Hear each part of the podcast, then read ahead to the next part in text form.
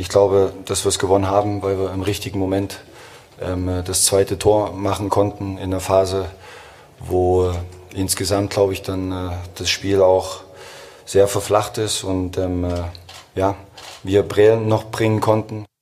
Ja, Brel Embolo, einer der Männer des Samstags, kann man sagen, nach dem 3 zu 1 Sieg von unserer Borussia aus Mönchengladbach beim FSV Mainz 05. Wichtige drei Punkte, die ersten drei Punkte der Saison. Wir stehen jetzt bei vier aus zwei Spielen, guter Start im Pokal weiter.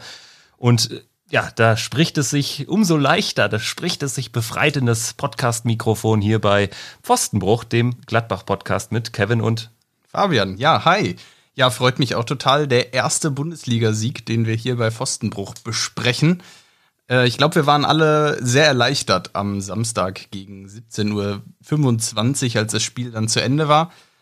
Pfostenbruch, erster, erste Folge, wo wir einen Sieg besprechen. Und an der Stelle möchten wir uns, euch direkt mal drauf aufmerksam machen. Auf unsere Facebook-Seite. Liked uns auf Facebook. Wir sind zu hören auf Spotify, auf Apple, iTunes, wie heißt es mittlerweile? Keine Ahnung. Apple Podcasts, sagt Apple, der fachkundige Apple Podcasts, Podcaster, ja, glaube ich, mittlerweile. Ich bin, ich bin Android-Nutzer ähm, und kenne mich damit nicht aus. Es gibt ja sehr viele gute Alternativprogramme zu Apple. So, ähm, ihr könnt uns auch per Mail erreichen ähm, an, wenn ihr Fragen, Wünsche oder Kritik, Feedback zu unserer Sendung habt, dann meldet euch einfach an fabian.pfostenbruch-podcast.de. Ähm, da merkt man schon, wer die, äh, die Mailhose anhat, hier ja, sozusagen. Hab, weil hab, Kevin hätte Pfostenbruch gibt's noch gar nicht. Gibt's noch gar nicht, wird's aber bald geben. Oh, super, da freue ich mich schon drauf. Genauso freue ich mich, äh, jetzt mal ausführlich über das Main-Spiel zu sprechen. Danach werden wir natürlich auch, wie in den letzten Folgen, es ist ja erst unsere dritte, aber wie in den ersten beiden Folgen auch, werden wir auch einen Ausblick liefern auf das nächste Spiel gegen RB Leipzig am Freitag schon. Und natürlich steht auch die Europa League Gruppenauslosung ganz hoch im Kurs bei uns. Da werden wir ja. mal so ein paar äh, Möglichkeiten skizzieren. An der Stelle wir haben das ja letzte Woche besprochen, ausführlich auch mit Dobby schon die ersten Möglichkeiten aufgezeigt. Und ich glaube, es ist kein Zufall, dass einen Tag später auf borussia.de ähm, ein Artikel auftauchte, unsere, unsere neuen Gruppen an der Stelle. Viele Grüße an das Social Media und das Web-Team von Borussia. Schön, dass ihr uns auch hört und dass ihr unsere Ideen aufnehmt. Ja, und auch viele Grüße an das Team von Seitenwahl. Äh, sehr, sehr fachkundiger ähm, äh, Blog über Borussia Mönchengladbach und die sind genauso wie wir sehr nerdig unterwegs, was mögliche Gruppengegner für die Europa League betrifft. Aktualisieren dann nach jeder Euroleague-Quali-Runde die noch möglichen Gegner, die sich dann in die Lostöpfe aufmachen werden, da am Freitag. Ähm, auch äh, da natürlich unsere Props gehen raus an Seitenwahl, die machen da auch einen sehr guten Job. Und jetzt werden wir über den guten Job unserer Borussia in Mainz sprechen, würde ich sagen. Ja, absolut.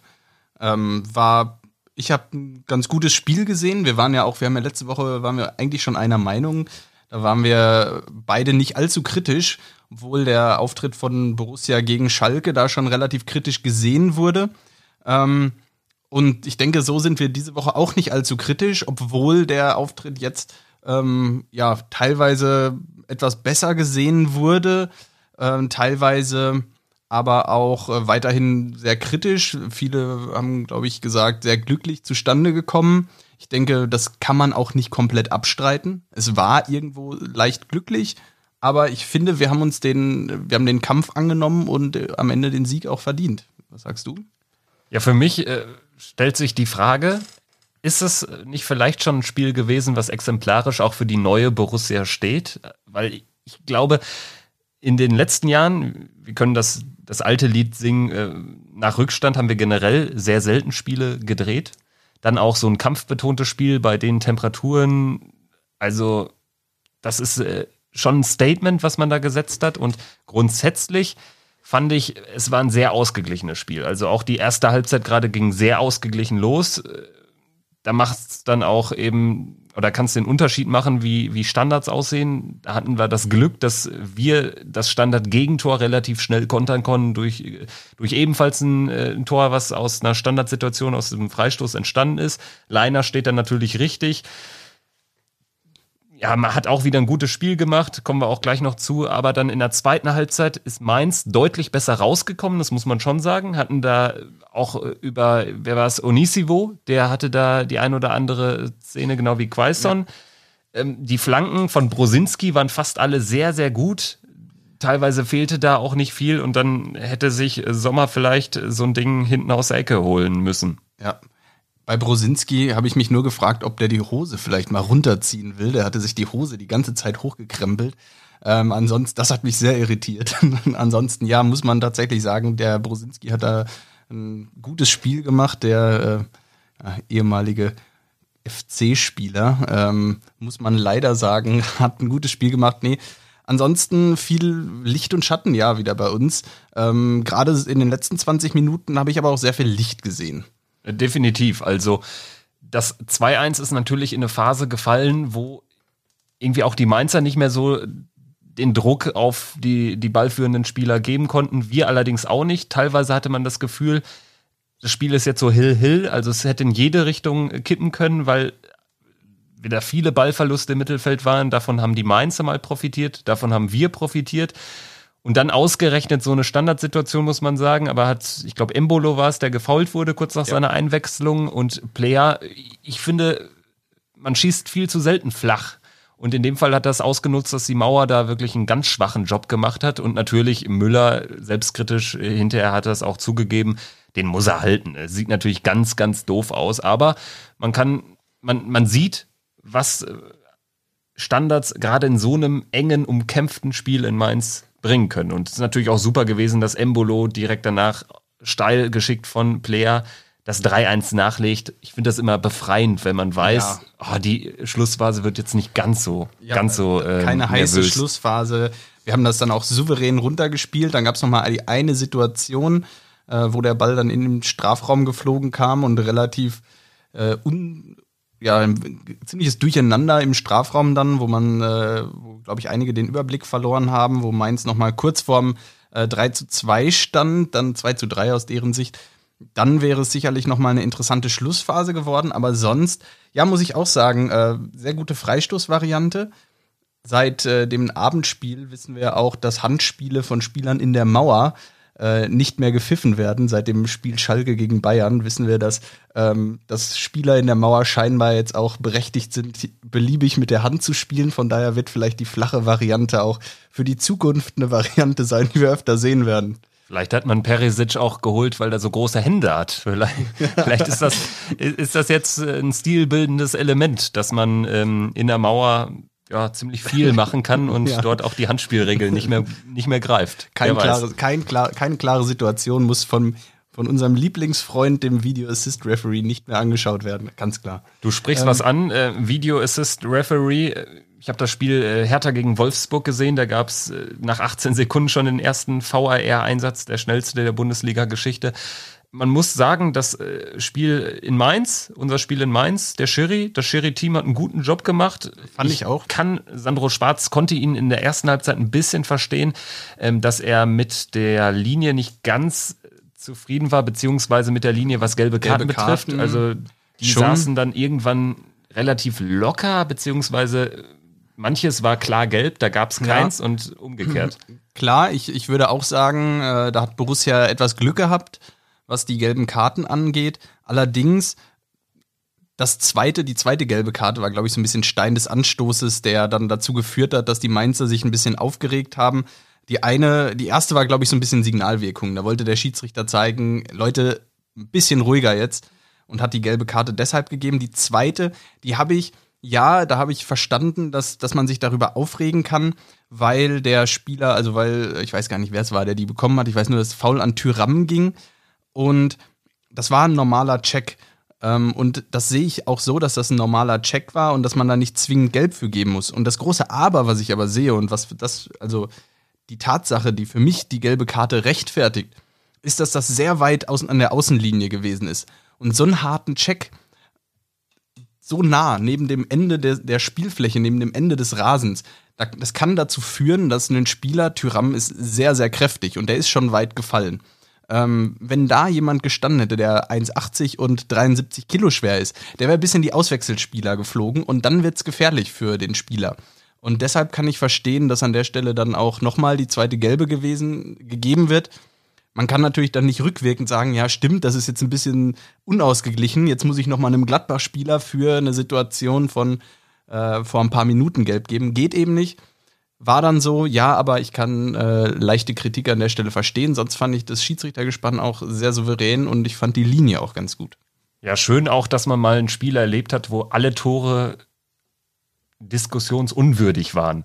Weil sonst, das ist ja im Prinzip, da müssen wir mittlerweile mit klarkommen, dass irgendwie ja bei jedem Tor so ein bisschen mitschwingt, ach, nicht, dass da wieder irgendwas ja. war in der Entstehung des Tores und so, aber bei diesem Spiel waren ja alle Tore unstrittig. Ja. Insofern ist es gut gelaufen. Der Freistoß zum 2-1 war auch ein klares Foul, also auch da kann man äh, kein Fass aufmachen, haben die Mainz auch nicht gemacht. Sandro Schwarz auch dann hinterher in der Pressekonferenz, klar, äh, kein guter Verlierer, aber wer ist da schon, aber jetzt nicht unfair, also von daher. Ja. Äh, Mainz grundsätzlich muss man auch mal sagen, irgendwie dann auch eine der sympathischeren Truppen in der Bundesliga, finde ich. Ja.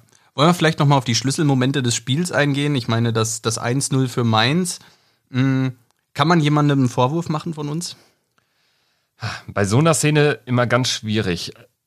Ehrlicherweise muss man da sagen, das ist kaum zu verteidigen. Gerade Sommer, äh, für einen Torhüter generell ist es super schwierig einzuschätzen, was passiert noch mit dem Ball, wenn er so vor mir herfliegt. Geht da noch einer dran und, und ähm, köpft den Ball entscheidend in die andere Richtung? Dementsprechend ist es immer so ein bisschen Spekulation.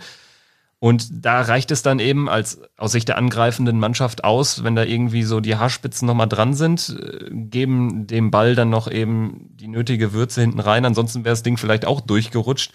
Es ist halt immer die Entstehung ist immer die große Frage. Ne? Solche Fouls, gerade in solchen Partien, wo man merkt, ah, die stehen sehr auf Messerschneide, keine Mannschaft kann sich irgendwie die klaren Feldvorteile erarbeiten dann ist natürlich so ein Foul tödlich. Und ich glaube, da komme ich zu meinem Eingangsstatement zurück, in der letzten Saison wäre das eventuell am Ende auch tödlich gewesen und wir hätten das Spiel zumindest nicht mehr gewonnen. Also die These möchte ich mal reinwerfen. Ja.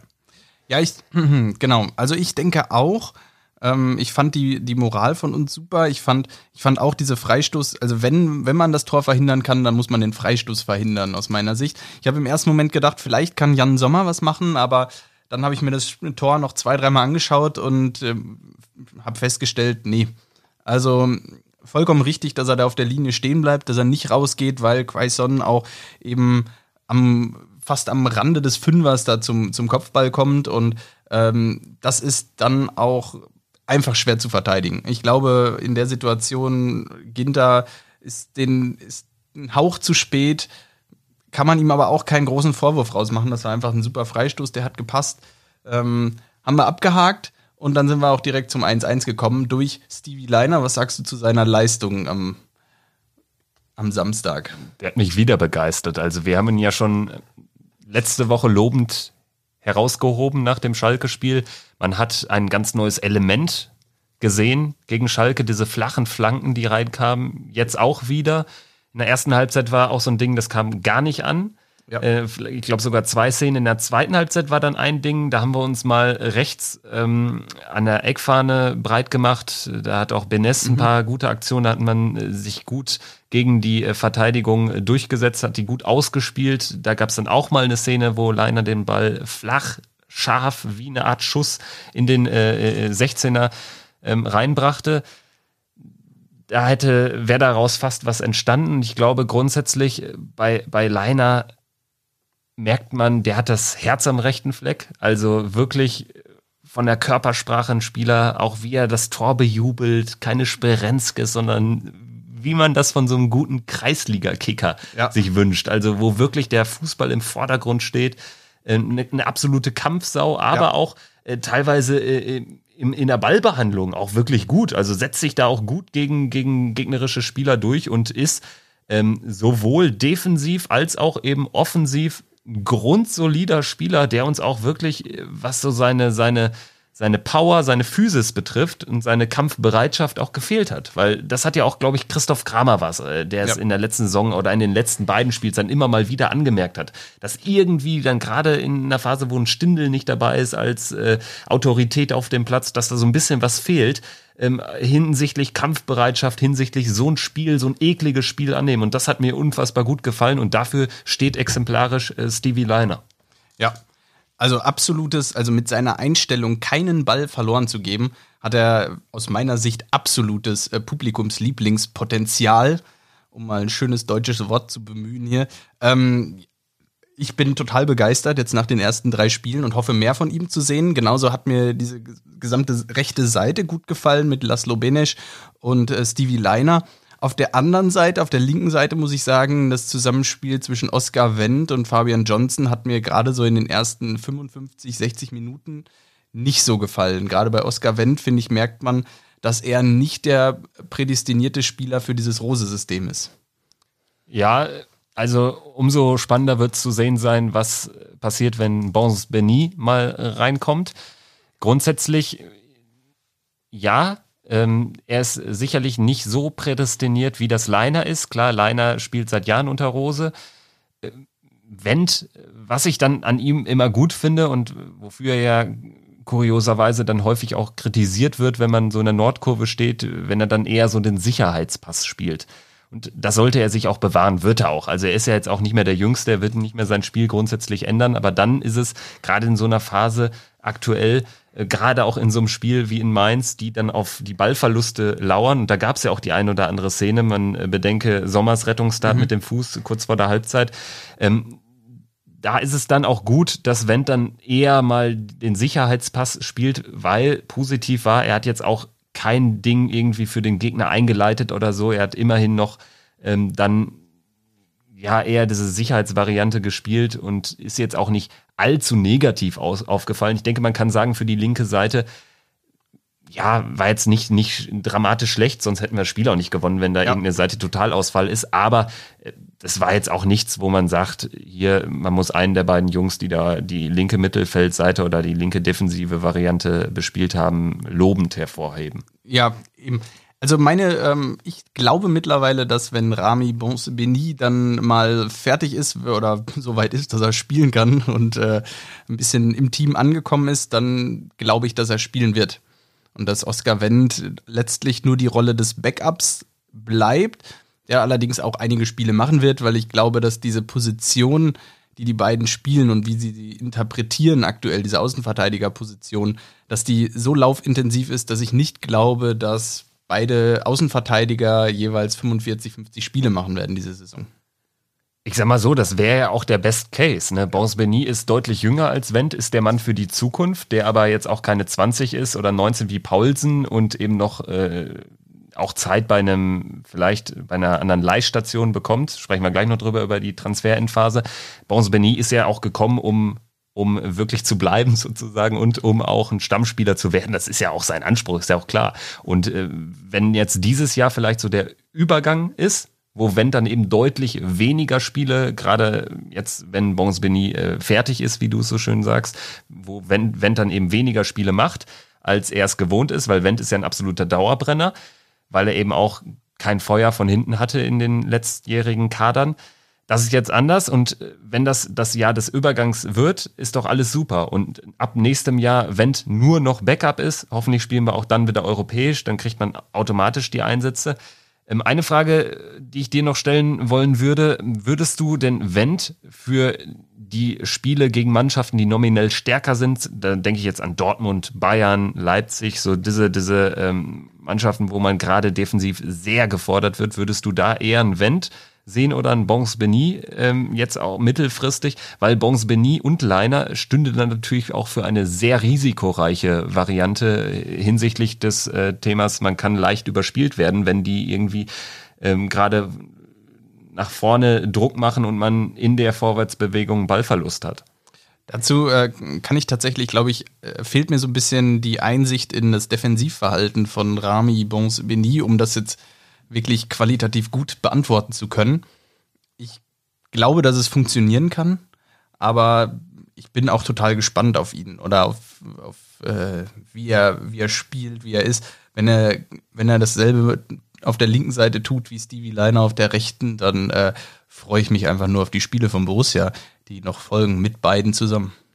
Ja, ich würde sagen, dann äh, können wir, während wir hier noch über das Main-Spiel sprechen und konkret ja jetzt schon ein paar Namen genannt haben, können wir auch mal Marco Rose nochmal zu Wort kommen lassen. Also ich will da niemanden äh, herausheben. Ich glaube, dass wir Stevies Qualitäten einfach kennen. Ähm, Stevie kennt mich jetzt auch schon eine Weile, das wissen wir auch. Das hilft ihm natürlich möglicherweise auch. Ähm, aber wir könnten dort zum Beispiel dann auch Toni Janschke ähm, noch mit dazu nehmen, der natürlich dann auch, wenn du in so einem Kampfspiel kurz vor der Pause dann reinkommst, ähm, einen richtig guten Job gemacht hat gegen diese Physis dort vorne ähm, äh, von, von Mainz. Ähm, äh, Dennis hat wieder ein richtig gutes Spiel gemacht und insgesamt haben die Jungs ähm, gemeinsam sehr, sehr hart ähm, äh, dafür gearbeitet, dass wir hier heute am Ende dann drei Punkte holen können. Ja, Marco Rosa hat jetzt noch ein paar andere Namen genannt. Äh, da würde ich mal anfangen mit dem äh, Torschützen zum 2-1, den Freistoß, da haben wir schon drüber gesprochen. Alassane Player letztendlich aber auch an allen anderen Toren beteiligt. Wie hast du ihn gesehen jetzt? Auch vielleicht im Vergleich zum etwas unglücklichen Schalke-Spiel? Ja, ich fand, er war wieder bemüht. Ich fand ihn gegen Schalke schon bemüht. Das war in diesem Spiel wieder genauso. Dieses Mal sicherlich mit der ein oder anderen geglückteren Situation mehr. Er war letztlich, glaube ich, jetzt an allen Toren beteiligt, hat das 2-1 selber gemacht und äh, ja, gut, das 2-1 an sich, wir haben ja schon drüber gesprochen. Der Bayern-Fan hätte gesagt, es müllert. Unter freundlicher Hilfe, Mithilfe des Torhüters Florian Müller. Ähm, hätte halten müssen, muss man ehrlich sagen. Aber ja, ich hab, fand trotzdem, es war ein gutes Spiel von ihm. Einfach ganz, ganz klar gutes Spiel. Im Eingangston wurde ja auch Breel Embolo lobend erwähnt von Marco Rose. Diesmal im Vergleich zum Schalke-Spiel als Joker im Einsatz, hat äh, den Freistoß rausgeholt, haben wir schon besprochen, und dann das Tor gemacht. Was mir an ihm äh, imponiert hat, ist wirklich so diese Power, die er in so ein Spiel reinwerfen kann. Gerade in so einem Abnutzungskampf wie die Partie gegen Mainz war, gerade in der Phase, wo die Partie so ein bisschen einzuschlafen drohte und ich äh, mich schon gedanklich mit dem 1-1 versuchte, ein bisschen anzufreunden. Dann kam Embolo, kam frisch und das hat man gemerkt, gerade auch in seinem äh, äh Sprint zum 3-1, wo ich dachte, ah, das hält er, glaube ich nicht. Ich glaube, der wird noch irgendwie abgelaufen, aber da hat man gesehen, dass er auch diese Schnelligkeit hat und dann einen halbwegs guten Abschluss äh, hinzulegen, ist ja dann auch nicht so einfach. Auch da sah Müller jetzt nicht sonderlich gut aus, aber grundsätzlich Embolo, was den Spielfilm der Partie betrifft, muss man ihn fast schon zum Man of the Match machen. Ne? Ja, äh, Tyram hat natürlich, ich finde, den darf man nicht vergessen, weil er hat die Arbeit geleistet, von der Bril Embolo am Ende profitiert hat. Das muss man ganz klar so sagen. Er war derjenige, der 70 Minuten gelaufen ist, wirklich viel und weit nach hinten mitgearbeitet hat und die Mainzer somit natürlich schon beschäftigt hat, das gerade bei der Hitze. Und dann ist es natürlich eine unglaubliche Qualität, wenn man dann in der 70. Minute den vielleicht etwas platten Spieler runternehmen kann und den qualitativ gleichwertig ersetzen kann. Und dann ist es natürlich eine Freude, einem Spieler wie Brele Embolo zuzuschauen. Dann hat Marco Rose noch zwei andere Namen reingeworfen. Einmal Toni Janschke, der auch. Fußballgott. Toni Janschke, Fußballgott, sehr gut. Man darf diesen Namen nicht ohne die Assoziation Fußballgott in diesem Podcast verwenden. Nein. Ich werde mich ab sofort dran halten. Kostet zwei Euro. Sehr gut. Dann gebe ich dir gleich einen Döner aus. Sehr gut. Ähm, Toni Janschke reingekommen, für Nico Elvedi, bei dem hatte ich dann das Gefühl, nicht, dass da wieder irgendwas ist äh, ohne Gegnereinwirkung. Es war am Ende, Gott sei Dank, muss man sagen, irgendwie ein Infekt, den er sich äh, eingeholt haben muss. Also der ist wohl schon mit ein bisschen Magenschmerzen in die Partie gegangen und dann drückt natürlich so ein Wetter dann auch ohne Wind, ohne alles, drückt natürlich dann auch noch ordentlich aufs Gemüt ja, ist halt die Frage, wie schnell er jetzt hergestellt ist, aber erstmal wichtig, dass es nichts irgendwie, äh, also keine Verletzung ist in ja. dem Sinne. Ganz klar. Aber dafür haben wir ja Toni Janschke, Fußballgott. Grandioses Spiel. Von beiden Innenverteidigern habe ich ein gutes Spiel gesehen. Ähm, ja, und dann müssen wir noch einen erwähnen, denke ich, äh, den auch Marco Rose gerade erwähnt hat. Der, glaube ich, mit Florian Neuhaus der einzige, über den wir jetzt noch nicht gesprochen haben. Und das war Dennis Zakaria. Ich glaube, ja, man kann behaupten, ich habe letzte Woche gegen Schalke gesagt, dass Stevie Leiner und Dennis Zakaria mir am besten gefallen haben und dasselbe sage ich diese Woche auch wieder. Ja, definitiv. Also diesmal war er ja ähm, wieder in seiner Achterrolle. Man hatte ja kurzfristig, äh, sorry, in, wieder in seiner Sechserrolle. Man hatte ja kurzfristig äh, spekuliert, dass eventuell Kramer direkt in die Startelf rutscht. Ist er nicht. Ist, hat dann seine ersten Minuten bekommen der Saison, aber ähm, eben von der Bank und da muss man auch konstatieren, die richtige Entscheidung, das jetzt nicht aufzulösen, Kramer da äh, ja noch ein bisschen draußen zu lassen erst.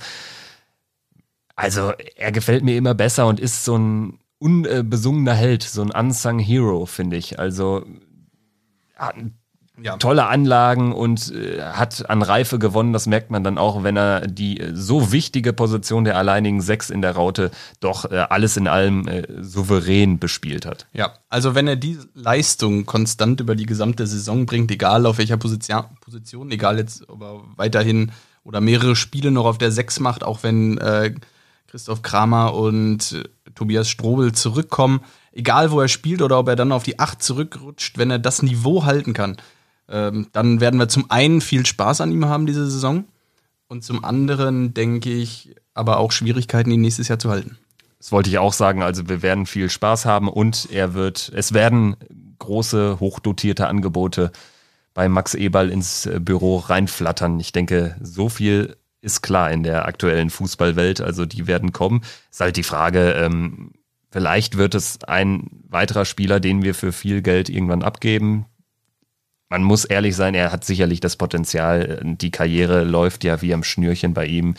Ähm, ich glaube, dann mit 19 schon bei den Young Boys Stammspieler gewesen, dann eben mit 19 zu uns gekommen und er äh, verbessert sich von Saison zu Saison. Gut, ähm, dann würde ich noch mal einmal Marco Rose zu Wort kommen lassen. Ein letztes Mal für heute, denn wir haben ja jetzt auch immer schon wieder erwähnt, wo es Szenen gab, was nicht so gut lief. Es gab eben ein paar Ballverluste, gerade diese eine Szene kurz vor der Halbzeit, wo uns Sommer gerettet hat. Dann wäre es natürlich extrem schwer geworden, wenn Mainz nochmal in Führung geht. Und Marco Rose bezieht sich eben auch auf solche Situationen. Wir werden es uns heute viel leichter machen können, wenn wir uns auch unter diesen schwierigen Bedingungen ähm, besser ohne Ball bewegt hätten, zum Beispiel. Ja, ähm, äh, der, der den Ball hatte, war dann hier und da doch mal ziemlich alleine. Äh, aber das sind alles Dinge, über die wir reden und äh, an denen wir arbeiten werden. Und die Mannschaft, und das weiß jeder, hat natürlich auch die Qualität, ähm, sich aus Drucksituationen spielerisch zu befreien. Heute haben wir das zu selten geschafft, das ist richtig. Ja, zu selten aus Drucksituationen befreit. Würdest du es auch so unterschreiben, dass es da noch Luft nach oben gibt? Ja, definitiv. Was ich vor allem unterschreibe, und das ist kein neues Problem, was er anspricht, ist dieses Spiel ohne Ball. Äh, das Spiel ohne Ball, das habe ich letzte Saison schon sehr ausbaufähig gesehen bei uns. Das war ähm, gerade im Ballbesitz doch alles sehr teilweise behäbig. Ähm, und da muss man sagen, da war letzte Saison das Spiel ohne Ball schon nicht optimal. Ähm, und das ist klar, dass das nicht von heute auf morgen, dass sich das ändern lässt. Und ähm, ja, ich glaube daran, dass wenn durch viel Arbeit ähm, ist das verbesserbar oder ist das ausbaufähig auf jeden Fall. Ja, sehe ich auch so. Also das macht dann so ein Spiel in einigen Phasen auch unattraktiv. Ne? Es gab ja auch diese Phasen, wo dann irgendwie es sehr schleppend voranging und was dann natürlich gefährlich ist, wenn man in so einer Phase den Ball verliert. Also wenn man sich grundsätzlich schon, weil man in Ballbesitz ist, nach vorne orientiert. Die Spielidee von Marco Rose ist es ja auch schnell nach vorne zu kommen. Und wenn man da dann den Ball verliert in, in dieser ähm, Aufbauphase, dann ist natürlich andererseits für Mainz der Weg äh, zum gegnerischen Tor kürzer und das haben sie fast ausnutzen können. Zum Glück hatten wir mit Jan Sommer auch wieder auch einen unbesungenen Helden hinten drin, der wieder ein gutes Spiel gemacht hat äh, in entscheidenden Situationen, gerade auch nach dem 3-1, als Mainz nochmal im Kuddelmuddel diese eine Szene bekam. Ähm, er hat ein gutes Spiel gemacht, hat uns in der ein oder anderen Szene eben den Allerwertesten gerettet. Äh, gut, ja. jetzt haben wir jetzt quasi wir schon fast eine halbe Stunde über Mainz gesprochen, aber ein wichtiger Mann, ein Dauergast in unserem Podcast, kam noch gar nicht zu Wort. Ja, ich bin auf Dobbys Meinung gespannt.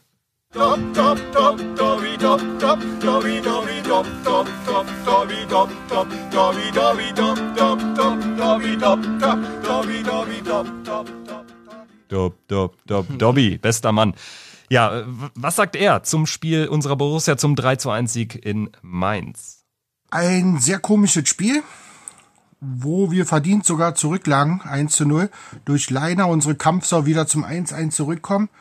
Wo ich dachte, in der zweiten Halbzeit, Hammer, gut, jetzt geht's so weiter. Nee, äh, überhaupt nicht. Da geben wir das Spiel aus der Hand, kommen durch eine Standardsituation durch Player 2 zu 1 in Führung und ab dann spielen wir Fußball. Von daher, 3 zu 1, vielleicht ein Tor zu hoch, aber durchaus verdient gewonnen. Der erste Sieg in der Saison. Ole, ole, ole, ole, ole. Borussia Mönchengladbach, VfL, ole, ole. Ja, soweit Dobbys Meinung zum Spiel. Ich glaube, das meiste haben wir schon angesprochen. Er hat gesagt 3-1, vielleicht ein Tor zu hoch. Ja, ich glaube, wenn man sich den gesamten Spielverlauf anguckt, dann, dann ist das so, dann kann man das so unterschreiben.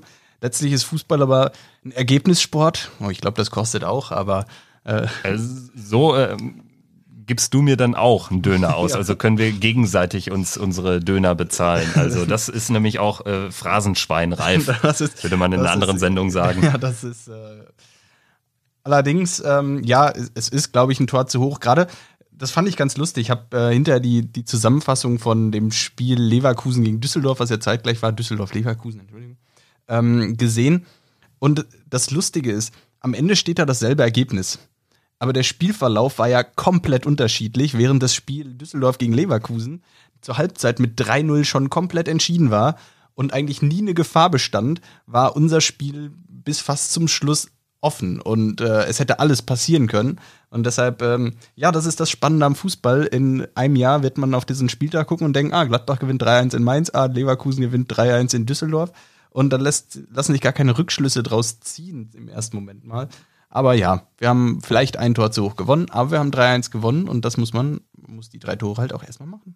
Ja, und 3-1 äh, oder 1 zu 3 war generell das Ergebnis des Spieltags. Also Paderborn, Freiburg 1 ja. zu 3. Äh, Düsseldorf Leverkusen 1 zu 3, unser Spiel 1 zu 3 und Köln Dortmund auch 1 zu 3. Und insgesamt sechs Auswärtssiege. Das fand ich auch ungewöhnlich, äh, äußerst ungewöhnlich. Ja, Dortmund gewonnen, Freiburg gewonnen, München, Bayern, die haben gewonnen auswärts. Wolfsburg in Berlin. Wolfsburg in Berlin. Es gab sechs Auswärtssiege an diesem Spieltag. Das ist schon einiges. Was sich ja auch in der Tabelle niederschlägt, denn fünf Mannschaften mit sechs Punkten ist ähm, schon ordentlich. Äh, vier Mannschaften, die null Punkte haben, also daran erkennt man schon, dass es für einige Mannschaften wirklich ein sehr, sehr guter Start war. Also ich kann mich entsinnen, dass man auch mit unseren vier Punkten schon mal in einigen Spielzeiten nach zwei Spieltagen sogar irgendwie auf Platz drei oder vier stand. Genau, wir sind jetzt, glaube ich, siebter, wenn ich das richtig in Erinnerung habe, vor uns sechs Teams, die super gestartet sind. Eins davon ist unser kommender Gegner im Pokal. Wir hatten jetzt die Auslosung nach unserer letzten Folge. Ja, Kevin, was, was war da los? Ja, was war da los? Also nichts, ne? Das ist immer so, die alte Leier. Auslosung und wir. Das war eigentlich nur auf europäischer Ebene, zumindest reisezieltechnisch, äh, eine Liebesbeziehung. Aber also leichte Lose kennen wir kaum und vor allen Dingen Heimspiele sind auch mittlerweile sehr rar gesät ja, gegen Frankfurt im Halbfinale damals hatten wir das letzte Mal so richtig Losglück. Was hat's gebracht? Nichts. Ja. Deswegen, vielleicht braucht es mal so ein Spiel in Dortmund. Ich meine, den einzigen Sieg in diesem Jahrtausend in Dortmund, den haben wir sogar zusammen erlebt im Gästeblock ja. vor einigen Jahren. Max Kruse hat da, glaube ich, noch ein Tor gemacht. Ja. Da haben wir 2-1 gewonnen in Dortmund. Ja, und dann, genau, Dortmund kam noch mal ran. Ich weiß gar nicht, ob Marvin Duksch wurde dann eingewechselt. Ich weiß gar nicht, ob er das Tor gemacht hat. Zum 1 zu 2 für Dortmund, da wurde es nochmal verdammt eng. Ähm, ich habe nur im Kopf, dass er, dass er eingewechselt wurde, sonst kann ich nicht mehr genau sagen. Wir haben zur Halbzeit schon 2-0 geführt. Ähm, war ein geiles Spiel. Ich habe danach, danach gesagt, ich brauche nicht mehr nach Dortmund fahren. Ich habe jetzt hier alles gesehen. Ja, das stimmt. Also viele Niederlagen. In, in, in, weiser Voraussicht, denn danach kam ja auch kein Sieg ja. mehr, sondern nur Reiben. Äh, sechs Dinge haben wir da neulich noch gekriegt. Also in der vorletzten Saison, glaube ich, mit dem 1 zu 6 und solche, solche Dinger will man nicht haben. Und deswegen, Pokal ist ja häufig so, hat so seine besonderen äh, ähm, äh, Tücken und Dortmund im Pokal zu Hause war jetzt auch nicht immer souverän in den letzten Jahren, wenn wir an die zwei äh, Partien gegen Union denken, wo sie sich da über elf Meter, einmal über elf Meter schießen, einmal über einen Last-Minute-Elfmeter durch Reus letzte Saison ähm, retten konnten. Dann Hertha hat es da auch mal ins Elfmeterschießen geschafft. Also Pokal hat seine eigenen Gesetze und dementsprechend hoffentlich gilt das auch für uns. Das Spiel ist am 30.10. Ich habe am 29.10. Geburtstag, also ein nachträgliches Geburtstagsgeschenk wäre damit angemeldet. Also liebe Mannschaft, nachträgliches Geburtstagsgeschenk für Kevin. Ja, das wäre super. Und Fun Fact: Oscar Wendt hat am 31.10., also mit einem Sieg könnte man da gut reinfeiern. Ja, perfekt. Ja, hören wir uns doch mal an, was, was, also ich glaube, dass es schwer ist, wissen wir alle. Äh, da braucht man nicht lange drum herum reden. Aber hören wir uns vielleicht nochmal an, was Dobby dazu zu sagen hat. Ich muss schon sagen, DFB-Pokal, Dortmund, Gladbach. Mein erster Gedanke, eins der beschissenen Lose, wenn nicht das beschissene Los, was wir überhaupt bekommen können. Andererseits muss ich sagen, haben wir im DFB-Pokal zweimal bisher gegen Dortmund gespielt, allerdings zu Hause. Aber jedenfalls sind wir im DFB-Pokal gegen Dortmund, soweit ich weiß, noch ungeschlagen. Von daher immer positiv denken. Vielleicht, warum nicht? Warum sollten wir nicht da auch noch einfach mal eine Runde weiterkommen? Ja, Dobby äh, hat's gesagt, einfach mal positiv denken, nicht erst schon sagen, hier alles Kacke, nach Dortmund brauchen wir gar nicht hinfahren. Vielleicht braucht es ja mal so ein Pokalspiel, wenn es in der Liga gegen Dortmund in den letzten Jahren schon nicht klappt, vielleicht klappt's dann. Er hat was äh, Gutes angesprochen, denn wir haben eine sehr gute Pokalbilanz gegen Dortmund, die zwei Partien beide gewonnen. Und an das eine, an das letzte kann ich mich sogar noch dran entsinnen. Das muss irgendwie, ich glaube, Saison 2000 2002, 2003 gewesen sein. Das war, glaube ich, die Saison, wo wir ins Halbfinale gekommen sind und dann äh, bei diesem wahnwitzigen Spiel in Aachen keine zwei Handelfmeter bekommen haben. Ähm, ich kann mich deshalb dran entsinnen, weil in der Phase in, oder in, den, in der Phase generell wir gegen Dortmund zu Hause fast immer gewonnen haben. Das war so wie jetzt Schalke ja. in, in diesem äh, in diesem Jahrzehnt. Also irgendwie zu Hause. genau, das war immer immer eine Bastion und ähm, damals, ich glaube, da Václav Sverkosch, das muss so die Zeit gewesen sein, wo ähm, wir Dortmund bezwingen konnten. Und da waren die Unterschiede zwischen uns und Dortmund ja jetzt auch nicht so klein, weil wir waren eigentlich der Abstiegskandidat. Also insofern, vielleicht geht, geht in diesem Jahr mehr. Ja, absolut. Ja, und ab, apropos Abstiegskandidat, einer, der die Zeiten miterlebt hat, als wir Abstiegskandidat waren, war Oliver Neuville. Vielleicht kommen wir mal dazu, was so bei Borussia in dieser Woche passiert ist. Und diese Woche kam die Meldung, dass Oliver Neuville eventuell als Co-Trainer in unseren Trainerstab aufsteigt. Kevin, was sagt man dazu? Ja, geil. Also ist ja jetzt auch für ihn nochmal ein persönlicher Aufstieg. Er war ja bislang, glaube ich, Co-Trainer der in dieser Saison bislang stark aufspielenden U19. Olli Neuville, ich verbinde mit ihm, du hast es schon angerissen, ich verbinde mit ihm die schweren Zeiten, aber er war so ein Licht ja. in diesen schweren Zeiten. Und er, er war ja auch unser Star. Also letztendlich dann äh, Sommermärchen 2006, als er uns gegen Polen da das 1-0 herausschießt. Äh, ab da wurde es eine geile WM. Generell, er hat sich um Borussia verdient gemacht. Es gibt, glaube ich, keinen, der über Oliver Neuville negativ sprechen würde. Also auch so sein Abgang war ja alles, alles cool. Ähm, jetzt ist er im Trainerbusiness, steigt dann sogar jetzt in den Apparat der ersten Mannschaft auf. Also ist einfach schön, ihn da zu sehen. Finde ich wirklich toll. Ja, absolut. Du hast es schon angesprochen, das Sommermärchen. Ich glaube, jeder ähm, mit, jedes Mitglied des Fanclub Nationalmannschaft denkt bei Oliver Neuville auch ähm, als allererstes an dieses Tor gegen Polen. Aber rein sportlich hat er ja noch ein ganz anderes Tor für die Nationalmannschaft geschossen, was sogar noch viel mehr wert war weil das Tor gegen Polen war ja nur das zweite, zweite Gruppensieg. Ich denke da vier Jahre vorher, bei der WM 2002 im Achtelfinale, hat er kurz vor Schluss das Tor gegen eine absolute Torwartlegende gemacht. Chilaver. Achtelfinale gegen Paraguay, gegen José Luis Chilaver macht er das Tor kurz vor Schluss, wird kurz danach ausgewechselt. Und an das Spiel kann ich mich heute noch richtig gut erinnern, weil es war, ich glaube, Sonntagmorgens und ich habe mit meinen Eltern und meiner Schwester vorm Frühstückstisch geguckt. Mein Vater hat den Fernseher aus dem Wohnzimmer geholt und hat den Fernseher in die Küche gestellt und wir haben am Frühstückstisch Fußball geguckt und das gab es vorher und nachher nie wieder und in dem Moment kurz vor Schluss macht Oliver Neuville das Tor ist immer so ein Moment, den ich total mit Oliver Neuville auch verbinde. Ja, ist klar, dass es das äh, in der Familie bei dir äh, vor und äh, danach nicht mehr gab, denn heutzutage gibt es ja auch iPads, ne? Ja. da ist das Ganze ja auch einfacher. Absolut. Hat sich, alles, hat sich alles ein bisschen verändert. Ansonsten, ja, genau, ich muss aber bei Oliver Neuville auch immer an die schweren Zeiten denken, zweite Liga und vor allem an diese Abstiegssaison 2006, 2007. Da ist Oliver Neuville für mich charakteristisch. Da haben wir ja am Anfang irgendwie, ich weiß nicht genau, fünf oder sechs Heimspiele gewonnen und alle Auswärtsspiele verloren. Wo es irgendwie nach zwölf Spieltagen hieß, äh, ja super, wenn wir jetzt jedes Heimspiel gewinnen und jedes Auswärtsspiel verlieren, dann haben wir 51 Punkte, dann spielen wir am Ende in Europa. Äh, wir alle wissen, es hat nicht geklappt. Das Ganze, nicht ganz. Äh, das Ganze endete, endete im Tabellenkeller. Und äh, wir mussten ein Jahr später in der zweiten Liga antreten, immer noch mit Oliver Neuville gemeinsam mit Rob Friend im Sturm. Das war ein geiler Sturm. Und dann äh, hatte man hinten raus noch äh, Chabel Tuma, ja, der, der, dann, ich glaube sogar im Aufstiegsspiel gegen Wien Wiesbaden am 32. Spieltag sogar selbst noch ein Tor gemacht ja. hat. Also ähm, da gibt es auch einige Größen der Vereinsgeschichte, die, die man ähm, ja auch unter die Kategorie unbesungene Helden ähm, mal einfließen kann. Voll, ja. Nein, aber Neuville, geile Sache, dass er wieder am Start ist, so richtig dann jetzt äh, aufgestiegen ist nochmal in, in, innerhalb ähm, des Vereins. Finde ich cool. Ja. Wir haben gerade über Vereinslegenden gesprochen. Jetzt haben wir, ist der Transfermarkt noch eine Woche offen. Meinst du, wir könnten uns Holen- noch künftige Holen Vereinslegenden wir, holen? holen wir noch eine kün- künftige Vereinslegende dazu? Ja, wenn Michael Gregoritsch das Potenzial hat, Vereinslegende zu werden, weiß ich nicht. Also, ähm, ja, also du zielst ja ganz klar darauf ab, holen wir noch einen Mittelfeldspieler oder holen wir keinen. Also Gregoritsch ist ja jetzt, wird immer mal wieder fallen gelassen. Äh, Philipp Max als Außenverteidiger war ja auch mal im Gespräch, aber es hat sich ja seit Bons Bernier haben sich ja da die Transferaktivitäten, äh, was die Verteidigung betrifft, erledigt.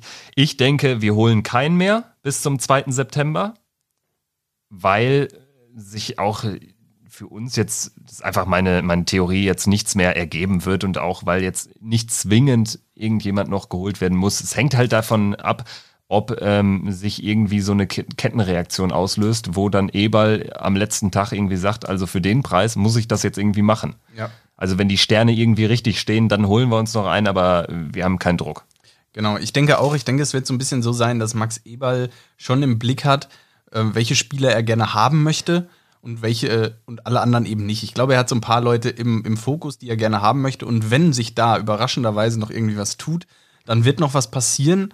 Aber ich glaube auch nicht, dass wir jetzt auf Teufel komm raus irgendwen holen. Und äh, die aktuell genannten Gerüchte ähm, erscheinen mir leider ein bisschen nach irgendwen. Also du meinst auch Gregoritsch in ich dem meine Fall? auch Gregoritsch in dem Fall, ja. Ähm, anders, äh, was äh, betrifft die Abgänge, also Johnson war ja auch immer mal wieder als Abgangskandidat genannt worden, aber der hat jetzt sogar in der Startelf gespielt.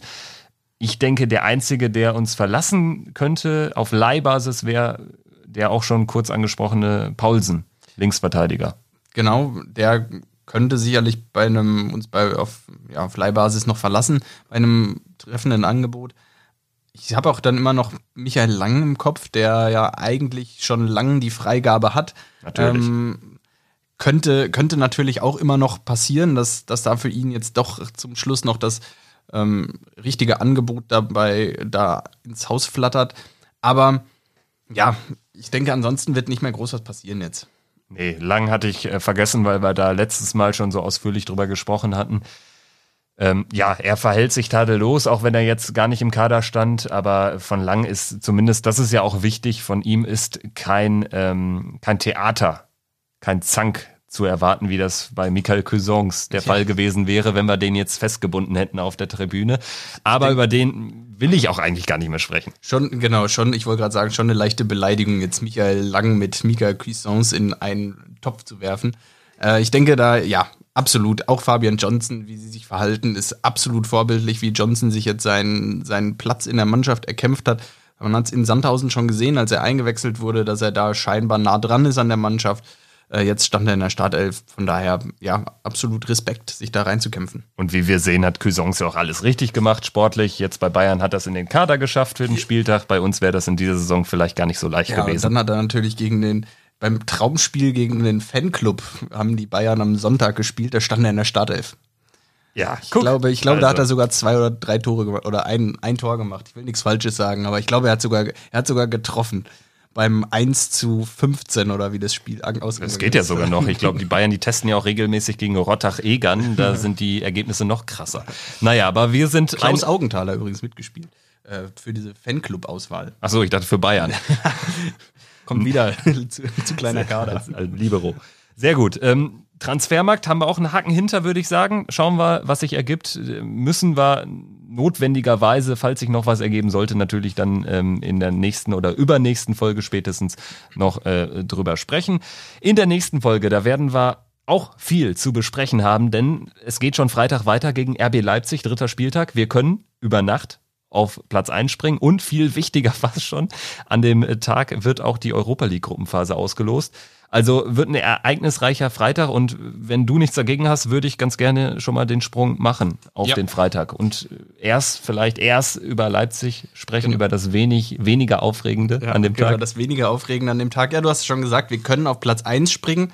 Das hast du, finde ich, sehr schön ausgedrückt, weil du dabei unterschlagen hast, dass entweder wir oder Leipzig über Nacht auf dem ersten Platz stehen werden. Egal was passiert, einer von den beiden wird oben stehen am Ende des Tages bei Unentschieden oder Sieg für äh, Leipzig. Ähm, Sag das nicht so laut. Ja, sagt, ja, genau, werden würden die es tun, aber da glauben wir natürlich nicht dran. Wir glauben natürlich dran, dass Borussia das Spiel zu Hause gewinnt und dass wir von Freitag auf Samstag in der Nacht alle gut schlafen, uns alle die Tabelle nochmal ausdrucken und unter das Kopfkissen legen können. Ich glaube, da werde ich sogar mal wieder Videotext, Videotext-Tabelle aufrufen. Ist das auch immer noch äh, Seite 253 im ARD-Teletext? Ich, ich, vermute schon, aber ich, hab, ich muss auch ehrlich gestehen, ich habe es auch lange nicht mehr verwendet. Ähm, aber klar, früher, das war natürlich, ich habe das ganz oft verwendet. Vor allem im, in der Sommerpause immer diese Zu- und Abgänge jeden Tag drauf gestarrt und ist wieder nichts passiert, aber jeden Tag wieder neu reingeschaut. Das ist auch was, was die Generation nach uns nie erleben wird. Was es heißt, irgendwie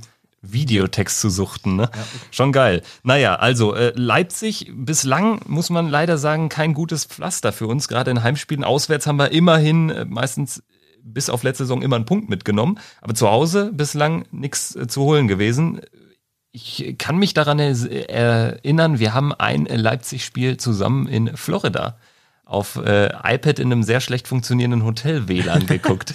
Und das ging auch nicht gut mhm. aus.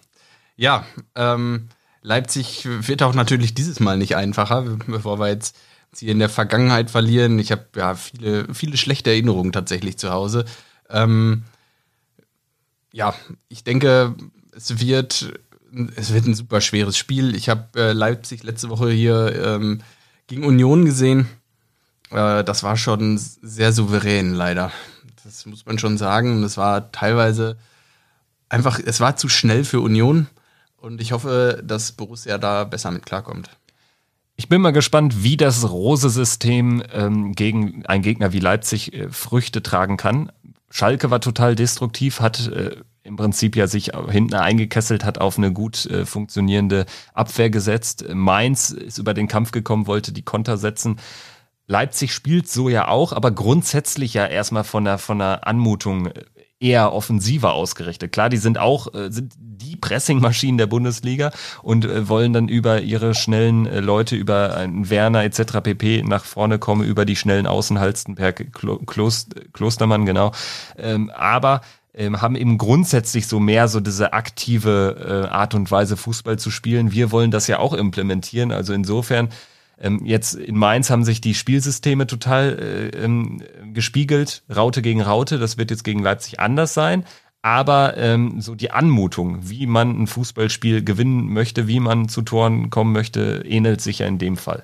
Ja, und ähm, ich glaube, wir haben es gestern gesehen. Ich habe das Spiel tatsächlich nicht gesehen. Leipzig gegen die Eintracht äh, knappes Ding. Ich weiß nicht, hast du es gesehen, das Spiel? Also ich war arbeiten und äh, es lief da dann ähm, auf dem, auf dem, äh, aus der Skybox kam dann das Spiel und dementsprechend habe ich relativ viel äh, miterlebt.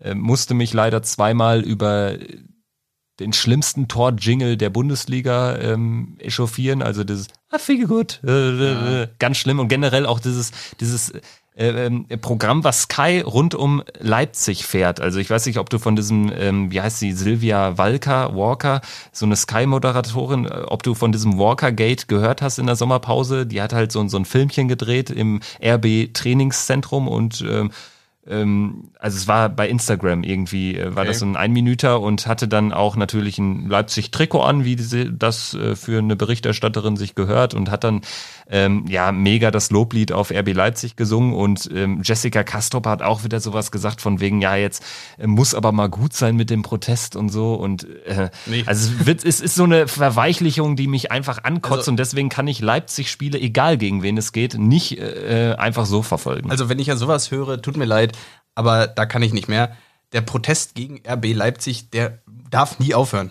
Der muss immer weitergehen und das ist, ähm, also das finde ich ist eine, ist eine schwache Aussage, sowas zu sagen. Klar, vielleicht muss man das auch immer relativieren, vielleicht muss man da auch den persönlichen Hintergrund sehen und vielleicht hat Sky, mh, hm, hat Sky da noch ein anderes Interesse, mit RB irgendwie zusammenzuarbeiten. Nichtsdestotrotz, finde ich, muss man zumindest akzeptieren, dass Leute dagegen protestieren und die, die Ansichten von Leuten verstehen, die protestieren.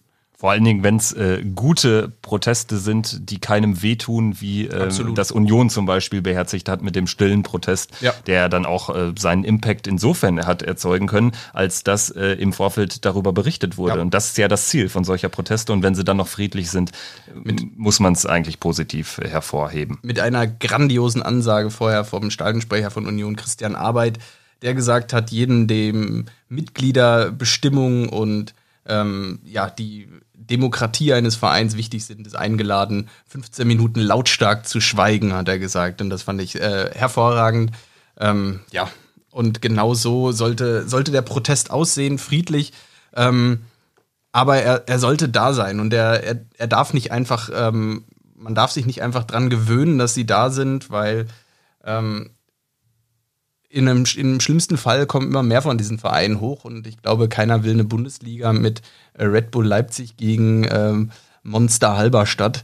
Ähm, ich glaube, da, da sind wir alle, ähm, sind wir auch alle nicht mehr froh und wenn wir hier nur noch über äh, unsere Derbys in der Regionalliga West gegen den FC berichten, dann Oder wenn man Sonntag sieht, wo um 13.30 Uhr der KSC gegen den HSV spielt. Ja, also absolut. das ist ja dann das Kontrastprogramm letztendlich. Ich meine, Ja. Leipzig hatte immerhin mit der Eintracht aus Frankfurt mit einem geilen Gegner, aber wenn das dann, ich meine, wir kennen alle die, die Berichte über die Einschaltquoten von Leipzig Einzelspiel gegen Hoffenheim, wo das äh, ähm, bei Sky quasi null Menschen gucken, weil so gar nicht mehr gemessen werden kann. So wenig Menschen interessieren sich das, äh, dafür.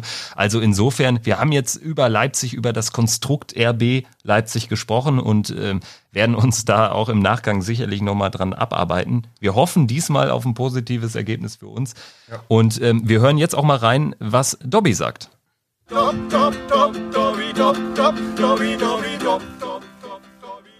ich am Freitag, so wie es aussieht, ich fahre in den Borussia Park, wird es, bin ich voll überzeugt, auch gegen Leipzig, die ja total gut bisher in die Saison gestartet sind und reingekommen sind.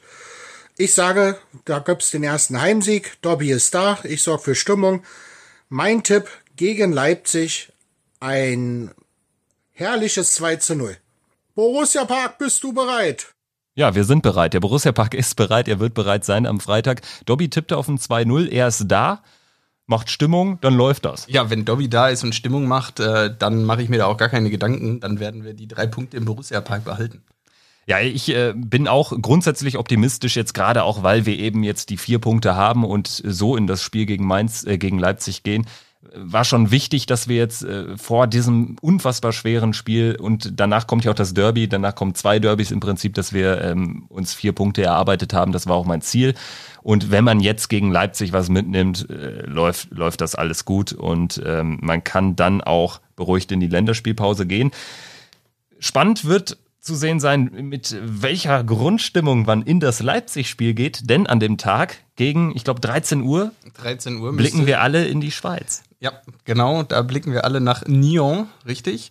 Ähm, da wird die Auslosung stattfinden. Diesmal nicht im Beisein von Rainer Bonhoff und Max Eberl, die in, Bo in Mönchengladbach bleiben, weil abends eben das Spiel ansteht. Ähm, aber trotzdem wird Borussia vertreten sein und ich denke, der ganze Verein wird auf diese Auslosung um 13 Uhr schauen. Vielleicht sind nicht alle seit fünf Wochen wie wir davon angefixt von dieser Auslosung und äh, schieben sich seit fünf Wochen die, die Auslosungstöpfe hin und her. Ähm, aber ich bin sicher, dass spätestens am Donnerstagabend, wenn die Auslösung, äh, die Töpfe endgültig feststehen, dass dann auch jeder mal einen Blick drauf werfen wird und auch jeder äh, sich auf die Auslosung freuen wird und total gespannt sein wird. Genau, also du hast es angesprochen, wir müssen wirklich bis Donnerstag gegen 23 Uhr warten, bis da die letzten Spiele durch sind, äh, bis wir final die Töpfe uns zusammenkleistern können. Wir haben das Ganze aber natürlich ähm, nerdmäßig ähm, auf die Spitze getrieben, Klammer auf, Nerd-Level 3000, Klammer zu, muss man sicherlich konstatieren, denn ich mache jetzt hier auf, auf dem Laptop mal, äh, ja, eine Lostopfliste auf, die ähm, die Bedingung hat, dass sich in den Rückspielen jeweils die Mannschaft durchsetzt am Ende, die das Hinspiel gewonnen hat. Genau.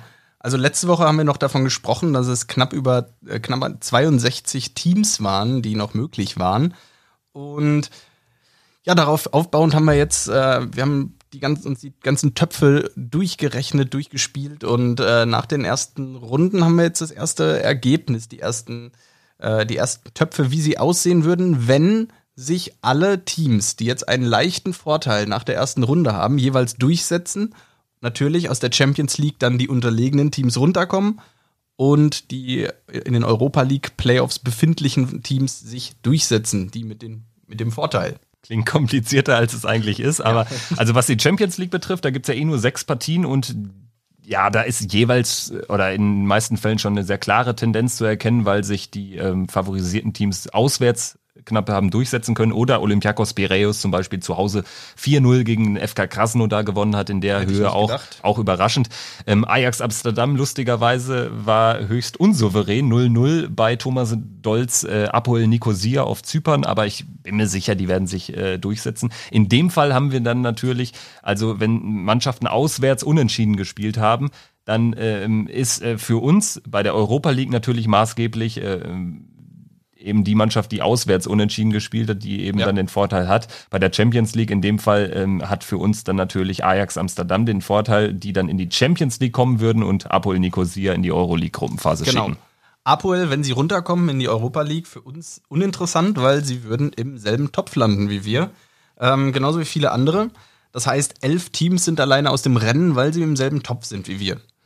Das heißt, es bleiben noch 36 Teams über, die wir jetzt hier aufgeführt haben auf die wir treffen können. Äh, 35, tut mir leid, weil der VfL Wolfsburg in dem, Fall, in dem Fall in Top 1 ist und auf den können wir ja nicht treffen. Deutsche Teams sind erst ab dem Achtelfinale erlaubt, wie wir es damals gegen Schalke erlebt haben. Wollen wir jetzt nicht dran erinnern. Wird nee, Jahr genau. besser laufen? Deswegen äh, vorausschauen lieber. Und ähm, wir haben ja jetzt mal unsere Gruppen äh, unsere Wunschgruppen zusammengestellt. Ich würde sagen, wir starten mal mit ja, unserem äh, Dauergast Dobby.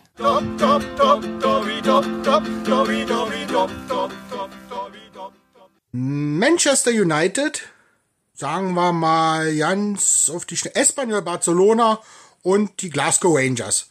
Schöne Stadien, volle Hütte und ich denke mal, es wird ein paar schöne Auswärtsfahrten schönen Urlaub mal, mal wieder machen in Barcelona. In Barcelona habe ich übrigens Dobby kennengelernt, als er dort alleine unterwegs war, ein Foto wollte mit, ich weiß gar nicht mehr, es war der Plaza Catalunya mit irgendeinem so Ding hinten im Hintergrund. Und äh, wir dann auf diese gefühlt achtspurige Straße äh, standen, da gerade irgendwie eine, eine Phase erwischt haben, also eine Rotphase, wo nichts los war. Ich das Foto von ihm machte mit seiner eiserne Fohlenflagge. Und ähm, ich war mit meinem Papa dort und da habe ich Dobby kennengelernt tatsächlich. Und ähm, seitdem verbindet uns eben die Liebe zur Borussia hier in Berlin und die verbindet ja auch ähm, dich jetzt mit Dobby. Ähm, was würdest du denn zu der Gruppe sagen? Manchester United, Espanyol, Barcelona und die Glasgow Rangers. Ja, Manchester United gehe ich, denke ich, mit. Also ich glaube, bei aller sportlichen Herausforderungen, die dann auf uns wartet, ähm, ja, vielleicht ist Menu nicht mehr das Man United. Ich glaube, Menu ist ein bisschen abwertend, oder? Aber gut, ich mag Menu nicht besonders. Dann darf ich, glaub, ich generell äh, sagt, glaube ich, in England niemand Menu, ja, sondern alle Man United. Das ja, ist so ein ich, deutsches ich, Ding. Ich glaube, Menu, Menu ist sehr abwertend. Also wenn ich das richtig, ich glaube, bin mir nicht ganz sicher, ich glaube, Menu ist wirklich schon fast beleidigend. Also das sagen wirklich Leute, die Man, Man United überhaupt nicht mögen, sagen, glaube ich, Menu. Wenn ich also Liverpooler. Liverpool, genau, demnach dürfen wir hier, glaube ich, Menu sagen. Also das Positive wäre auch durch äh, die Gladbacher Kontakte nach Liverpool, also in der Fanszene, ähm, könnte man natürlich auch sogar darüber nachdenken, in Liverpool ähm, zu nächtigen und äh, von dort nach Manchester zu fahren, wie auch immer. Ähm, Manchester Jetzt haben sie gegen Crystal Palace verloren zu Hause, also sportlich ist da auch was drin, aber Old Trafford wäre halt auch wirklich mal eine geile Nummer. Ähm, was sagst du denn dann zu Espanyol Barcelona und den Glasgow Rangers? Wenn ich mir das Ganze jetzt mal in, in, der, in der Gesamtgruppe anschaue, wäre das ja quasi die Champions League-Gruppe von zuletzt nur mit anderen Vereinen. Also statt Manchester ja. City United, statt FC Barcelona Espanyol und statt Celtic die Rangers. Ja, also ich muss sagen, ich gehe da bei der Gruppe insgesamt nicht ganz mit, weil mir wäre sie ein bisschen zu schwer. Also gerade mit Espanyol, Man United, das wäre schon eine Gruppe. Ähm, ich finde, es dürfte sportlich etwas leichter werden. Du hast ja schon gesagt, Barcelona, ihr wart da, damals gegen den FC Barcelona, nicht gegen, nicht gegen Espanyol.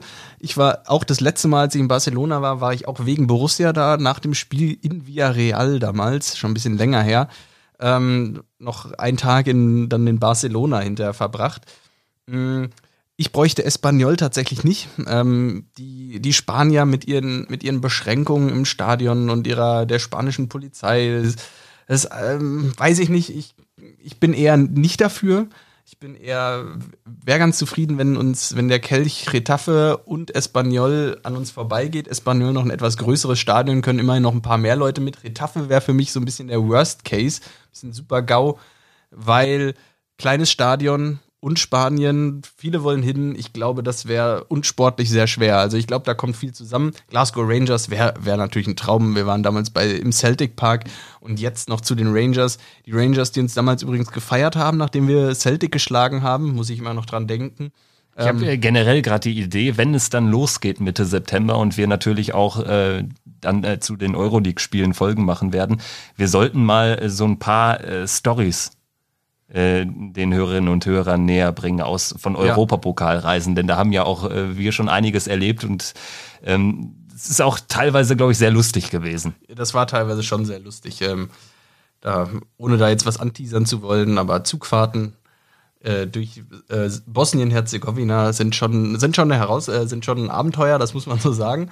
Ähm, um jetzt nochmal zur Wunschgruppe zu, zurückzukommen, Man United, da bin ich sogar bei Dobby. Das muss ich sagen ähm, aus Top 3 würde ich mir dann äh, statt Spanien würde ich mir Portugal wünschen. Und zwar Vitoria Guimarães, äh, eine kleine Stadt leicht nordöstlich von Porto. Ähm, Fände ich super spannend, wäre für mich ein Highlight und äh, ja, das wäre klasse.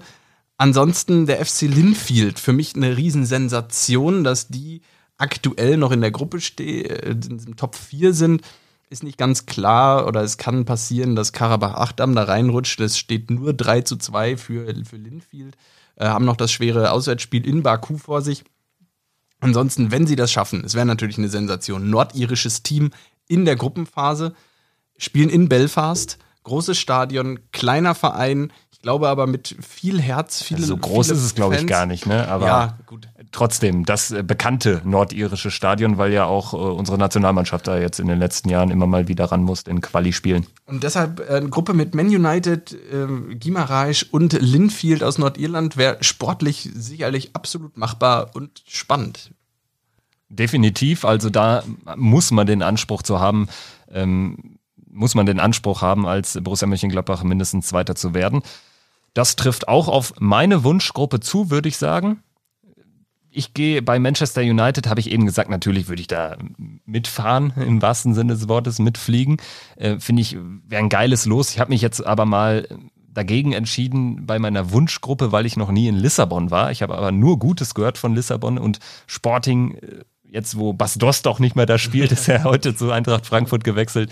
Ähm, auch äh, sportlich, äh, ähm, Sporting, sportlich äh, eine, eine machbare Nummer und als Stadt Stadion ist auch nicht klein, also ist es vom Gesamtpaket, glaube ich, sehr ansprechend. Dann bei Top 3 sehr schwer, Zumal wir neben äh, den spanischen Clubs, die ich auch nicht brauche, ehrlich gesagt, ähm, mit den Wolverhampton Wanderers auch noch einen englischen Traditionsverein haben. Ähm, wir haben Standard Lüttich um die Ecke. Ich war einmal in Lüttich, bombastische Stimmung, was daran liegt, dass äh, durch diese Arbeiterstadtmentalität, die Lüttich hat, durch die Geschichte. Ich glaube, das hattest du letztes Woche schon erwähnt. Genau, hat, hat sich dort wirklich so eine italienische Ultrakultur äh, ähm, entwickelt geile Stimmung, aber Problem da, der Ticket-Run äh, wird unmenschlich sein und dementsprechend wird schwer an Tickets zu kommen. Äh, Maribor ist auch nah, liegt ja direkt an der österreichisch-slowenischen Grenze, hat ein unfassbar kleines äh, Stadion Ljudski Vrit. Äh, auch, auch eigentlich nicht so geil dann als Gegner wegen des kleinen Stadions. Das trifft auf Partisan Belgrad nicht zu. Deswegen Partisan Belgrad fände ich geil.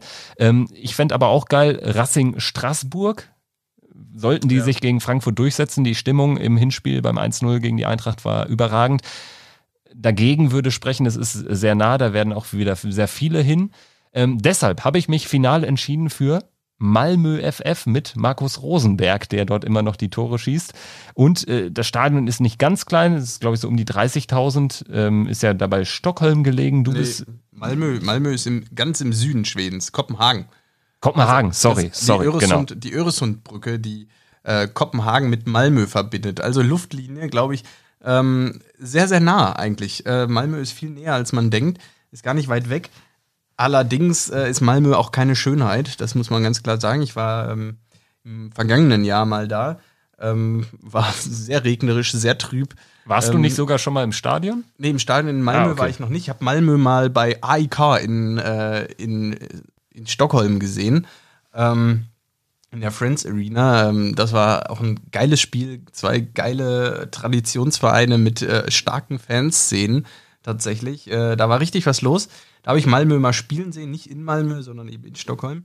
Ähm, und ja, Malmö, ähm, ich fände, mein äh, Highlight, größeres Highlight wäre äh, Trondheim tatsächlich. In Trondheim war ich auch schon und im Vergleich zu Malmö äh, ist Trondheim eine viel schönere Stadt. Absolut. Aber auch das teurer. das äh, berichten ja auch alle Kreuzfahrttouristen, weil es ja, glaube ich, so eine Kreuzfahrtstadt, so wie Bergen, Trondheim, da an der Küste liegt der Trondheim. Ähm, ja, also Skandinavien können wir uns vielleicht drauf einigen in dem Fall. Oder Süden mit äh, Gimareisch äh, würde ich auch mitfliegen. Dann, ähm, du gehst auf Linfield mit der Einschränkung, dass es für Linfield in Karabach bei oder in, Ach, in Baku bei Karabach Akdam sehr schwer werden wird, die Gruppenphase zu erreichen. Ähm, ich werde dann Budapest wählen wollen. Also, weil genau wie Lissabon eine der schönsten Städte Europas, äh, Europas, Europa? ähm, wird ja nachgesagt und äh, ich war aber in beiden noch nicht und dementsprechend würde ich das Praktische mit dem Nützlichen verbinden wollen. Also neben Lissabon ähm, auch noch Budapest in die Gruppe. Machbar ist es auf, aus sportlicher Sicht ja auch. Ja, ich war, ich dazu, also ich war schon dreimal in Budapest. Äh, dieses Jahr das letzte Mal. Ich bin, als ich angekommen bin, bin ich äh, Straße lang gefahren mit dem Bus. Da bin ich vorbeigefahren an einem, ja, offensichtlich an einem Geschäft. Das sah aus wie ein Geschäft. Stand ganz dick das Wappen von Ferenc Varos dran. Und äh, stand nur ganz stumpf Ferenc Varos Fight Club. Ein paar boxende, boxende Menschen und äh, ein paar Symbole für den Ferenc Varos ab, abgebildet. Da merkt man äh, keine Kinder von Traurigkeit, die Jungs da unten. Ähm, aber allgemein gehe ich mit dir. Ich bin auch totaler Osteuropa-Fan. Ähm, ich ich würde gerne in den Osten tatsächlich. Ähm, hört sich blöd an, aber ich glaube, da gehen viele nicht mit. Viele sind da eher bei Spanien und Italien. Aber ich, ich finde den Osten halt geil. Und dazu muss ich mal sagen, Budapest, ja, wäre, ne, wäre geil. Aber wir haben auch gar nicht so viel Ostblock, wenn man das mal so, so ähm, abwertend sagen möchte. Ostblock ist gar nicht so viel drin. Wenn wir jetzt mal Jerewan in Armenien da rausnehmen, weil es einfach so absurd weit hinten Da äh, sprichst du über Ararat Armenier. Ararat Armenier, die in Jerewan spielen und jetzt das Hinspiel gegen Düdelingen aus Luxemburg ähm, gewonnen haben. Wenn wir die mal rausnehmen, dann haben wir nur acht Teams aus, ähm, aus Osteuropa, auf die wir treffen können. Und davon sind zwei eben Maribor, du hast sie schon angesprochen, und Slau Slovan Bratislava, die ich erwähnen möchte, die quasi direkt hinter der österreichischen Grenze liegen, also gefühlt eigentlich nicht Osten. Ja, okay, das stimmt. Aber äh, ich finde es ja auch ganz interessant, dass du gerne in den Osten möchtest, in deiner Wunschgruppe, aber keinen Ostverein drin ich, hast. Ich kann mich einfach nicht entscheiden. Und ich habe, ich- ich- glaube, glaub ich, 20 Wunschgegner. In, dein, in deiner Gruppe ist ja, glaube ich, Manchester das östlichste, oder? Gegenüber Gimareisch und Linfield. Ja, ich glaube, ich glaube auch. ja, ähm, nee, ich habe 20 Wunschgegner, daran liegt es einfach. Ich habe nur so ein paar, die ich, äh, die ich gerne vermeiden möchte. Ich glaube, die Liste ist tatsächlich kürzer. Äh, um noch mal kurz den Osten zu Ende zu bringen, Partisan hast du schon angesprochen, das wäre natürlich auch ähm, ordentliche, ordentliche Nummer. Da fällt mir ein, Roter Stern ist auch äh, nicht ganz äh, unmöglich, weil Roter Stern äh, spielt im Rückspiel der Champions League Playoffs gegen Bei IB.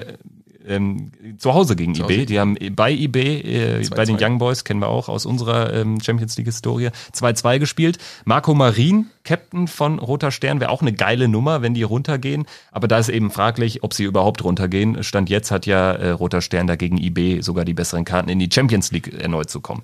Ja, genau. Dann haben wir ähm, Moskau, ZSK. Ähm, jo, ich glaube, also das wäre schon, wäre schon so eine der Nummern aus, gerade in Top 1 haben wir, glaube ich, viel, wo wir, wo wir auch sagen, da würden wir gerne hin. Ähm, ZSK Moskau, puh, das wäre wär natürlich auch so eine, so eine heftige Nummer. Dann haben wir im Nachbarland äh, aktuell nicht ganz so eine gute Beziehung zu Moskau, hat Kiew. Ähm, die wären auch möglich. Dynamo, ähm, du kennst Kiew. Genau, also ich äh, habe mal ja einen halben Tag in Kiew verbracht, als wir dort unser Champions League Playoff Spiel hatten, das ähm, erste Auswärtsspiel von Borussia Mönchengladbach nach irgendwie 15, 16 Jahren Abstinenz. Zuletzt war es ja 96, damals UEFA Cup, Spiele gegen Arsenal, gegen AS Monaco und so.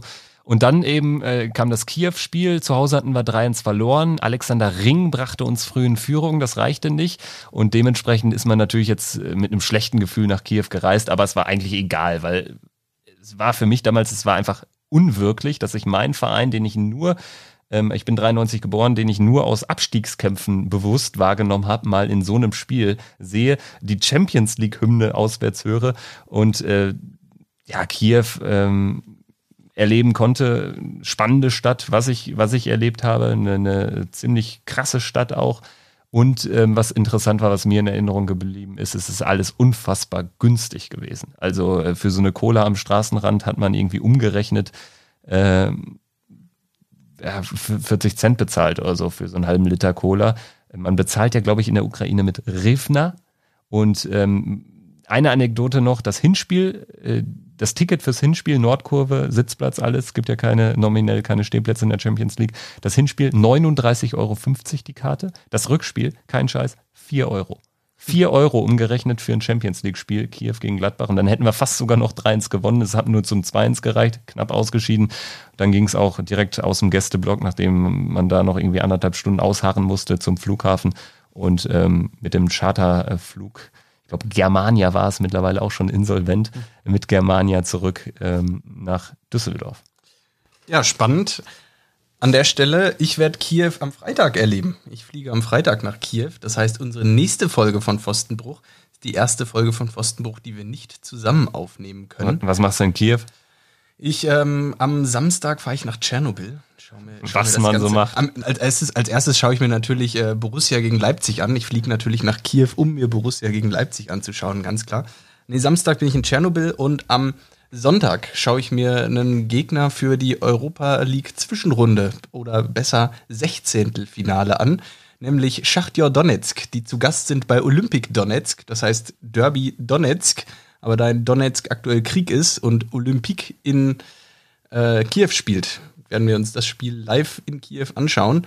Äh, Schachtjor spielt ja in Kharkiv, ähm, weiter östlich in der Ukraine, Olympic Donetsk, äh, weiterer lokaler Verein aus Donetsk spielt in Kiew. In welchem Stadion? In dem von Dynamo tatsächlich. Achso, in dem Olympiski. Die, genau. Also Ja. die haben ja drei Stadien irgendwie. Also es gibt einmal, nee, es gibt ja einmal das, Olympi, äh, das Olympiastadion. Das, was wo- wir, wo auch das EM-Finale 2012 stattfand. Genau, wo du auch warst, Genau. wo, wo Borussia damals gespielt hat, das ist das ganz große. Dann gibt's noch ein Dynamo-Stadion, da passen knapp 17.000 rein. Da spielt Dynamo Kiew die kleinen Spiele. Ähm, Ist das nicht das äh, irgendwie Valery Lobanowski? ja, genau, Ja, so ja. heißt's. Ähm, das ist das, das Kleine von Dynamo, da spielen die kleinen Spiele. Ähm, aber das eigentliche Heimstadion eben von Dynamo Kiew, ähm, da spielt Olympic seine großen Spiele. ähm, zum Beispiel jetzt gegen Schachtjor. Und für kleine Spiele hat, ähm, hat Olympic noch so einen ganz, ganz kleinen Sportplatz. Also wirklich ein besserer Sportplatz. Das kann man eigentlich nicht Stadion nennen. Ja, nach diesem kleinen Ukraine-Exkurs werden wir ja, uns jetzt nochmal, sind ja nur noch, nur noch vier Tage, nochmal ähm, mental darauf vorbereiten, werden vielleicht nochmal spaßeshalber die eine oder andere Tour äh, durchdenken. Wir werden erstmal noch herausfinden, wo Alexandria tatsächlich spielt. Jetzt machst du das nächste Ukraine-Fass auf. Wir, wir bleiben jetzt einfach thematisch. Ich will jetzt einfach knallhart bei der Ukraine bleiben. Alexandria, eine Kleinstadt. Das Stadion ist zu klein. Ich habe noch nicht rausfinden können, wo die spielen. Eigentlich dürften sie nämlich nicht in ihrem Heimstadion spielen. Vielleicht wird's Dnjepr. Warten wir mal ab. Äh, Jetzt hast du alles, jetzt hast du alles reingeworfen. Dnjepro-Petrovsk. Die Stadt Äh, heißt nicht mehr Dnjepropetrovsk, glaube ich. Seit 2016 heißt die Stadt nur noch Dnjepr. Und warum? Ist, ist, ist, ja auch klar, warum, ne? Weil sonst äh, kann man das irgendwie an die westliche Welt auch nicht äh, ähm, heranführen mit, mit dem Stadtnamen. Sehr gut. Was wir nicht alles lernen hier in äh, dem äh, Pfostenbruch-Podcast. Wenn ihr noch irgendwelche Fragen habt über ukrainische, ukrainische Groundhopper-Erlebnisse oder ukrainische Stadien, was auch immer, dann schreibt uns gerne an fabian.pfostenbruch äh, äh, minus podcast.de. Das müssen wir jetzt nochmal machen. Fabian, nochmal. Fabian at pfostenbruch-podcast.de. Die E-Mail-Adresse für Kevin wird sicherlich bald kommen. Kevin ist eher derjenige, den ihr erreicht, wenn ihr uns auf Facebook anschreibt. Facebook auf unserer Seite Pfostenbruch Podcast oder Genau, oder auf äh, Twitter, da werden wir auch den, ähm, äh, den Podcast äh, wöchentlich verbreiten. Da findet ihr einfach den äh, ähm, Pfostenbruch-Podcast unter meinem Profil ähm, äh, Kevin Schulte. Einfach ähm, dort mal schauen. Und jetzt muss ich sagen, bin ich richtig heiß. Jetzt bin ich noch heißer als vor dem Podcast auf die Auslosung. Das Leipzig-Spiel, das läuft so nebenbei. Dann müssen wir natürlich dann irgendwie hinten raus an dem Abend noch, noch irgendwie wuppen. Am besten gewinnen wir das, haben vorher eine geile Gruppe und fliegen ja. dann in den nächsten Monaten durch Europa. Dann fliegen wir durch Europa. Da freue ich mich schon drauf. In der Zwischenzeit hört uns doch einfach weiter zu auf Spotify, wie ich eben gelernt habe, Apple Podcasts heißt es jetzt und äh, auf allen möglichen weiteren Plattformen. Folgt uns da gerne. Ja, wir hören uns am Freitagabend dann wieder. Genau, bis Freitag nach der Auslosung zur Europa League Gruppenphase und nach dem Spiel gegen RB Leipzig. Ciao. Bis dann. Starko. So, jetzt bin ich mal gespannt. Mach mal. Ich muss